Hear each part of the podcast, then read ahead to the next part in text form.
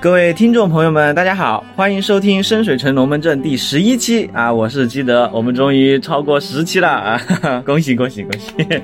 小小的庆祝一下啊！对对对，幸好还有听众没有放弃我们。对，那么谢谢大家。呃，上一期节目啊，我们详细讲了海滨区的神殿啊，并用梅里凯作为例子，告诉大家信徒和神，啊、以及和教会的关系。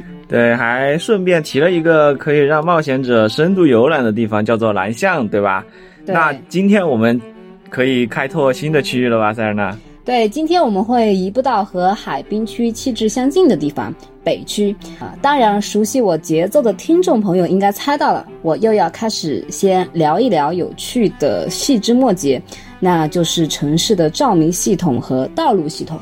嗯，像我和塞尔纳这种生活在现代都市，而且是偏市中心的人哈，应该是嘛，嗯、对，应该算是习惯了主干道上的灯火通明啊。还有一个词叫光污染嘛，说的嗯就是光线过强，就像我们成都的春熙路啊，经常会觉得晚上九十点钟看上去就和七八点钟一样，人又多。对对啊你然后就是。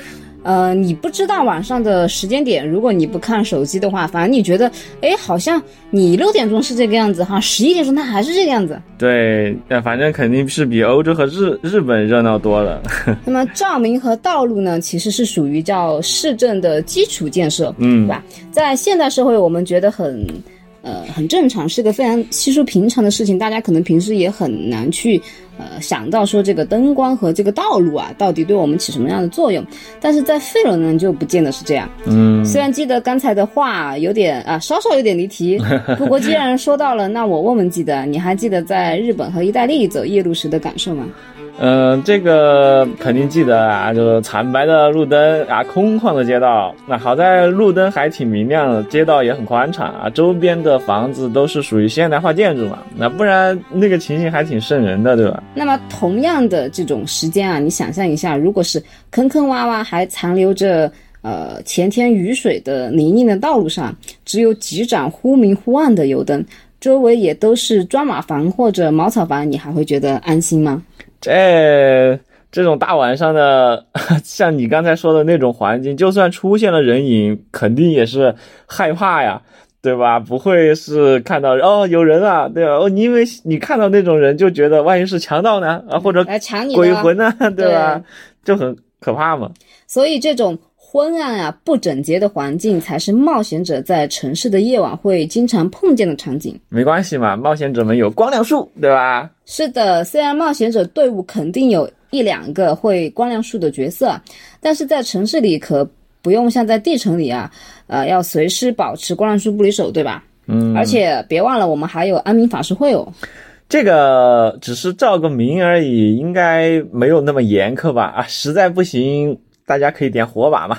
嗯，总之，在夜晚的户外啊、地城和荒野中是肯定需要到照明的，对吧？嗯，对。那么，玩家即使在城市里走街串巷的时候，也请记得，那个时候的基础建设和治安环境可不如我们现在的社会。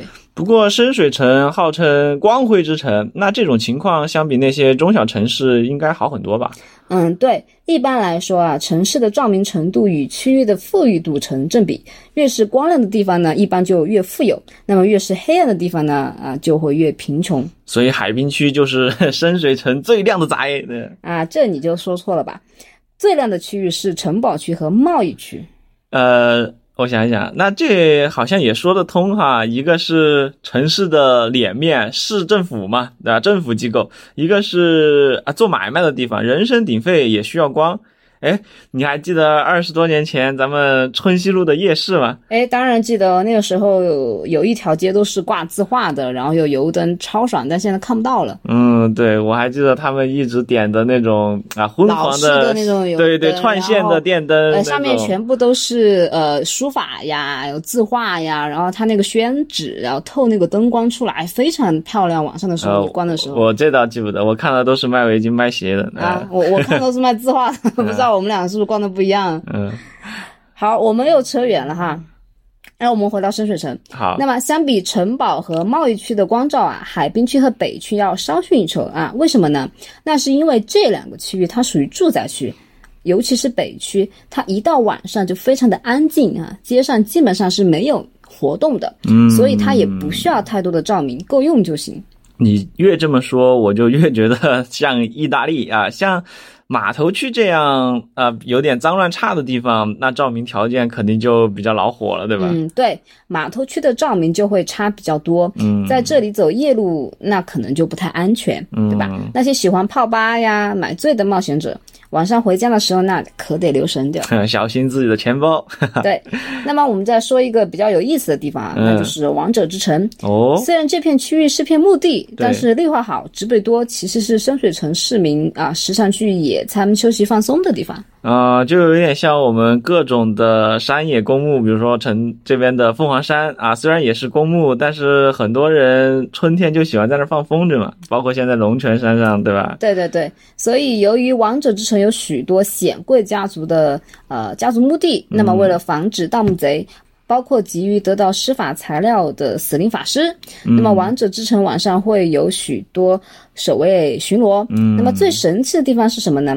在夜幕降临的时候啊，从王者之城会升起无数的漂浮之球，到了清晨呢就飘散而去，非常壮观，就好像这个上空啊漂浮着许多小灯笼或者叫孔明灯，它没有那么大哈，但是是那么点儿意思。呃，画面还挺唯美啊，那感觉这个漂浮之球是个魔法物品，那我逮走几个岂不是就赚翻了吗？嗯，人家也考虑到了像你这样啊贪婪的冒险者喜欢顺手牵羊嘛，所以啊，王者之城晚上是不允许闲杂人等进入的。这话对冒险者们没有太大的用啊，他们反而会觉得越禁忌的地方越想去闯一闯哎啊。还是那句话，那尽管试试看，这叫高风险低回报，言尽于此。啊，这就交给勇敢的冒险者们去尝试了啊！城主要是看谁不顺眼的话，也可以蛊惑他去盗一个墓。哈哈。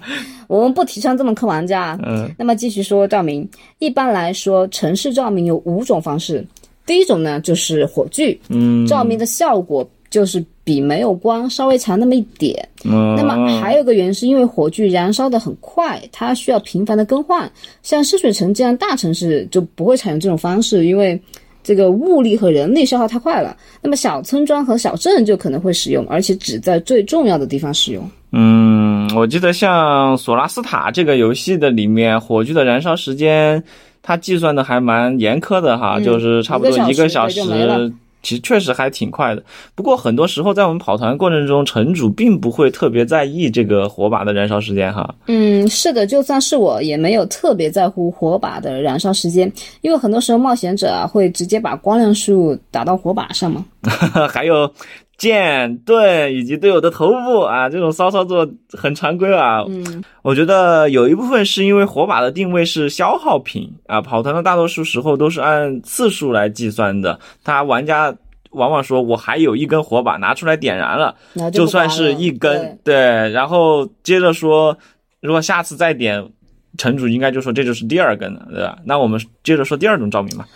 第二种是油灯，便宜，它也比火炬要持久，但它的缺点是它的呃提供的光亮啊范围特别有限，嗯很小，而且燃烧时它会发出那种比较浓的烟雾啊，会造成这个视线模糊。一般是用在狭窄的小巷里，那么深水城的码头区和不属于城市编制的、呃难民区啊，用的就是这种油灯。有种厕所应急灯的感觉。对啊，嗯就是治安不好的地方，光线也差啊，算是恶性循环嘛。那叫红尘烟火气啊。我觉得那是形容炊烟的哦。第三种呢，嗯，就是常见的提灯啊，有玻璃罩子。那么深水城许多地方用的就是这种灯。假如费伦其他地方啊玻璃制品比较罕见的话呢，那可能这个灯罩呢就是轻薄的羊皮纸或者布料织物做的。嗯，这种通用性应该就相当于我们现在的电灯，古时候的灯笼，对吧？嗯，对，因为我们古时候的灯笼，就中国的灯笼，它多是呃呃纸质的或者是皮质的呃、织物，嗯呃，它玻璃用的少，因为我们不怎么产玻璃，就中国古时候是不怎么产玻璃的，所以呃更像灯笼。那么第四种光源就是啊、大家比较熟悉的不灭明焰。哦，像深水城这样的大都市啊，城堡区、海军港口这类行政区和军事驻地就会使用这种干净、持久、效果好的光源。嗯，可能缺点是略有点贵啊。虽然这只是个二环法术，但它的耗材是价值五十金币的红宝石一颗啊。嗯，所以它的缺点是就容易被偷。所以像海滨区和北区这么富有的地方，你其实是很少能见到不灭明焰的，因为这个太容易，对吧？嗯，我还记得当时我们那个团里面，你描述的在那个仓库的小巷子里啊，灯都差不多被偷完了的那种感觉，仿佛已经看到。到了贫穷的冒险者们在打各种灯罩 里面的灯的主意了。对，那么最后一种就是日光术哦，或者叫昼明术。呃，由于这种法术啊，会把周围搞得跟白昼一样，嗯，那么让人睡不着觉，所以居民区是不会用这种法术的。要是遇到那种爱睡懒觉的啊，要是谁在家附近搞个彻夜长明的灯火，肯定投诉到市政府去了嘛。哎，你算是说着了啊！大家知道啊。现代城市的公共照明系统都有专门的人来负责规划检修，那深水城当然也有专门负责管灯的部门哦。是属于深水城的哪一级机构呢？是蜡烛商和点灯人行会。哦哦，是这种归职业行会管辖的。哎，这倒是很中世纪哈，而且这个行会的名称。蜡烛商与点灯人行会意外的很奇幻啊，还有种小资产阶级和无产阶级联合起来的感觉。刚才说到贸易区是最亮的区域之一，那么为什么贸易区会这么亮呢？因为这个行会的大厅啊，光亮之屋就在贸易区。难怪呢，原来是大本营，不弄亮一点都面子上也过不去嘛。而且光亮之屋这个听起来就像。被恒定了很多照明法术的样子啊，没有那么奢侈。它在呃那个光亮之屋的里面啊，主要陈列着各种各样的蜡烛、油灯和吊灯，还有蜡像。深水城居然还有一个蜡像馆，那要是有个类似恐怖蜡像馆的剧情，倒是可以和这个行会联系联系啊。啊，把你发散的思维呃收一下啊。光亮之屋外面还有一个马车大小的蜡烛堆，那么日夜不分的燃烧着，算是一个小景观。诶，这也不怕造成火灾隐患吗？而且这种昼夜不停的燃烧蜡烛，感觉也很烧钱啊。诶，那是不是这个应该相当于一个公共火种啊？这么想就还挺亲民的嘛。谁家的灶台要是熄灭了啊，就到这里拿柴火点了，然后回去全民传火嘛。啊，不是很懂你的黑魂梗啊。咱们继续说行会。这是深水城里唯一一个呀，除了会长和六个资深会员之外，全是年轻人的行会哦。那这行这么吃年轻饭吗？还是内卷太严重了？因为他们的活很累呀，白天他们要在行会修理提灯，或者用牛油制作蜡烛。哦，那么一到晚上就带着发光的罐子、钳子和灯杆满城奔走，为城市和私人提供照明或者更换坏掉的路灯什么的。这叫制作、安装、售后一肩挑啊，是挺累人的。不过你说，哎，有私人照明，应该就是贵族或者商会领袖这种有钱人的需求嘛？那什么高端定制灯具啊、无油烟烛台呀，都安排上，也能赚点小费啊。嗯，确实，正因为有那些。不注重灯具性能，只重视奢华的贵族阶层啊，这个行会才能赚钱嘛。虽然行会成员也都售蜡烛，也能在夜晚为旅行者提供引路人的服务，但这些亲民的服务估计仅能维持行会的日常生活，赚点辛苦钱还是不容易啊。不过你说他们是晚上出去揽活，安全能保证吗？嗯，不能。所以这些年轻的引路人啊，经常会回到行会大厅，把钱交给会长保管。啊，先上缴再拿提成比较妥当。哈哈。对，因为他们知道啊，寂静深夜一个周身叮当响的发光目标，对盗贼、醉汉、恶棍和无赖来说是多么诱人啊！呃，画面感很强，就是刚赚了几个银币啊，提灯和钱袋摩擦作响，大晚上的，在听觉上和视觉上都还蛮惹人注意的，尤其是在码头区这种鱼龙混杂的地方。嗯，是的，不过这些行会成员啊，都知道紧急时刻用衬衫或者布。把一把硬币包裹起来，就能挥舞起来当简易武器使用，而且攻击的时候还会发出更大的声响。你想，既然已经引来了盗贼，那干脆把守卫也招来，不就解决了吗？这就是劳动人民的智慧啊！哎，你说这算不算是金钱的力量？物理版，这叫乾坤一致嘛。嗯，好，刚才基德也说了，码头区鱼龙混杂，晚上的治安也不大好。那喜欢在这里寻欢作乐的小贵族、船长和商人，他们在吃饱喝足之后呢，可能就会考虑雇一个提灯人，照亮回家的路。星星点灯，照亮我的家门，让迷途的孩子找到回家的路。星星点灯啊啊！记得我已经说过一次了，我们的每一个听众都是珍贵的啊！对不起，对不起。那么这么听下来，引路人这个职业还真是又生活又奇幻啊！啥意思啊？没听明白。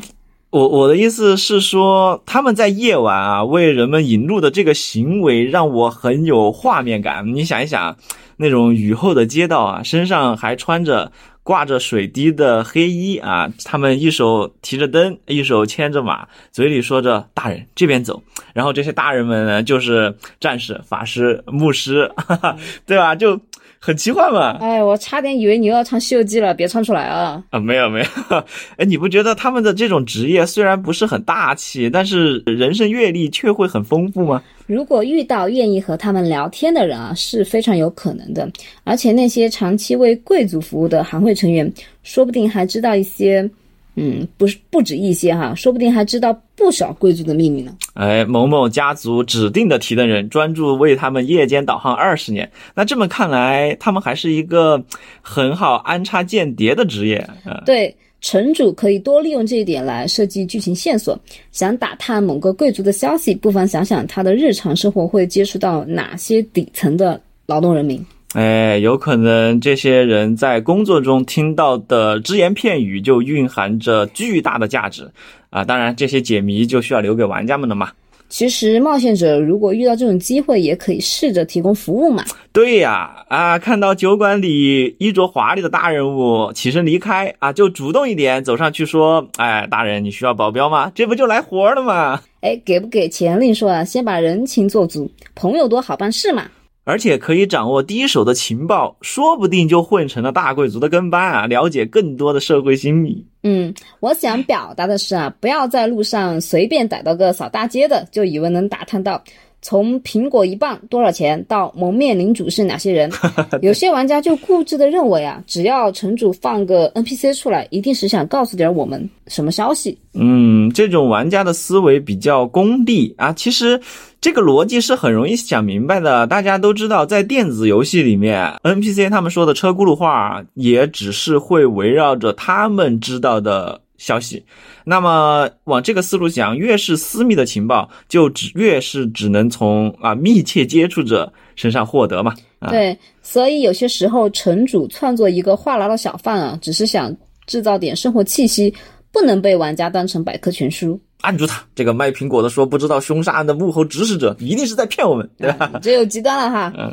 那么又扯远了，说完了照明，该说说道路了。哎，路面的好坏关系到角色一项非常重要的能力，那就是行进速度。嗯，而且在城市的随机遭遇中，哈，有呃。追逐场景这么一个选项，比如说一名小偷偷了某个市民的钱袋啊，冒险者们恰巧看到了这一幕，于是准备去阻止他啊。对，那么要追上小偷，两者追逐的过程我们就称为追逐战。哎，这时候路面的好坏就至关重要了吧？是的，除此之外还要加上行人的密集程度以及对呃角色是否熟悉街巷。